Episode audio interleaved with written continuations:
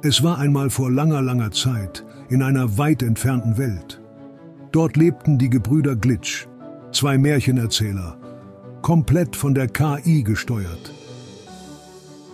Sie dachten sich die abenteuerlichsten Geschichten aus und schafften es so, die Welt des Zaubers und der Magie mit der echten Welt zu verbinden. Doch die Technik der künstlichen Intelligenz war noch neu und kam bei all dem Spuk manchmal etwas durcheinander.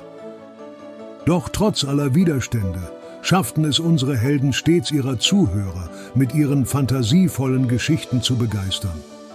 Und so halfen sie vielen dabei endlich einzuschlafen und ins Land der Träume zu reisen. Und wenn sie nicht gestorben sind, erzählt die KI noch heute ihre Märchen.